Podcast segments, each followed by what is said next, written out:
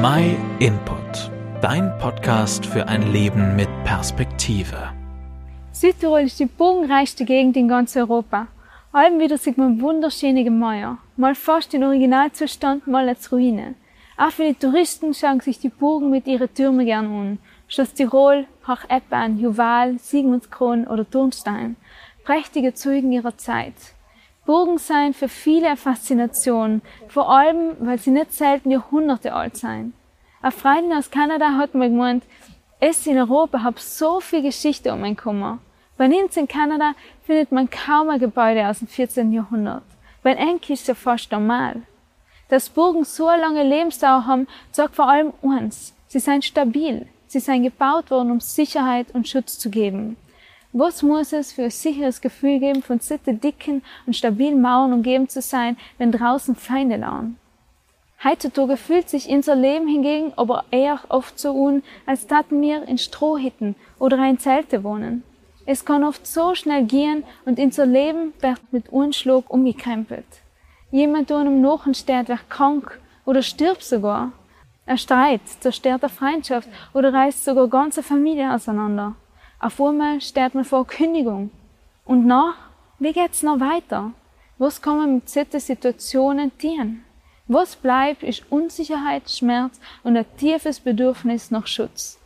Mir persönlich ist es auch schon oft so gegangen, dass ich verzweifelt auf der Suche nach Schutz war.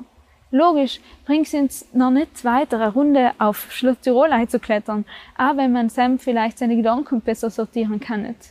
Ich habe erlebt, dass der Glauben an Jesus Christus für mich als Burg geworden ist.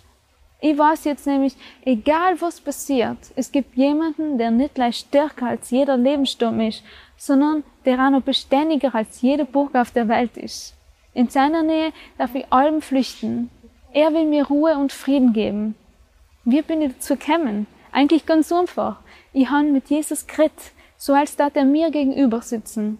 Ich habe ihm erzählt, was mir Gott bedroht oder was mir Gott Angst macht. Ich habe festgestellt, dass sie in der Bibel auch schon ganz viele Leute vor mir getan haben und vor allem, dass sie Gott als einen sehr starken Turm erlebt haben.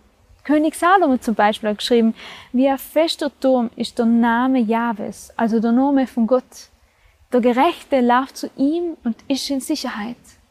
Durch das Lesen in der Bibel, in Gottes Wort, lerne ich allweil mehr ihm zu vertrauen, weil ich mehr und mehr Gottes Wesen verstehe.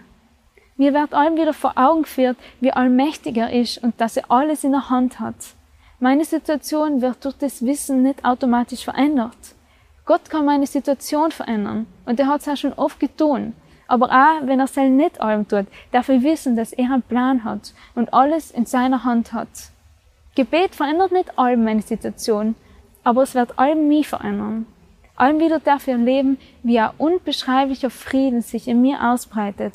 Ein Frieden, den mir die Welt nicht geben kann. Ich darf Gott vertrauen, dass er mir einen Weg zeigen wird, wenn ich mich jetzt zum Beispiel beruflich umorientieren muss.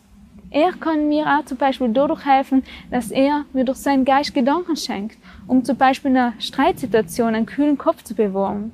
Ich darf zu ihm kommen, so wie ich bin, mit allen schönen, aber auch alle dunklen Lebensbereiche. Weil Worte Kraft haben, gebe dir einen Tipp, Gott dein Vertrauen heute mal laut auszusprechen. Gott, ich vertraue dir. Oder wenn du noch nicht so weit bist, Herr, hilf mir dir zu vertrauen. Und ich bin mir sicher, dass Gott sein Versprechen einlöst.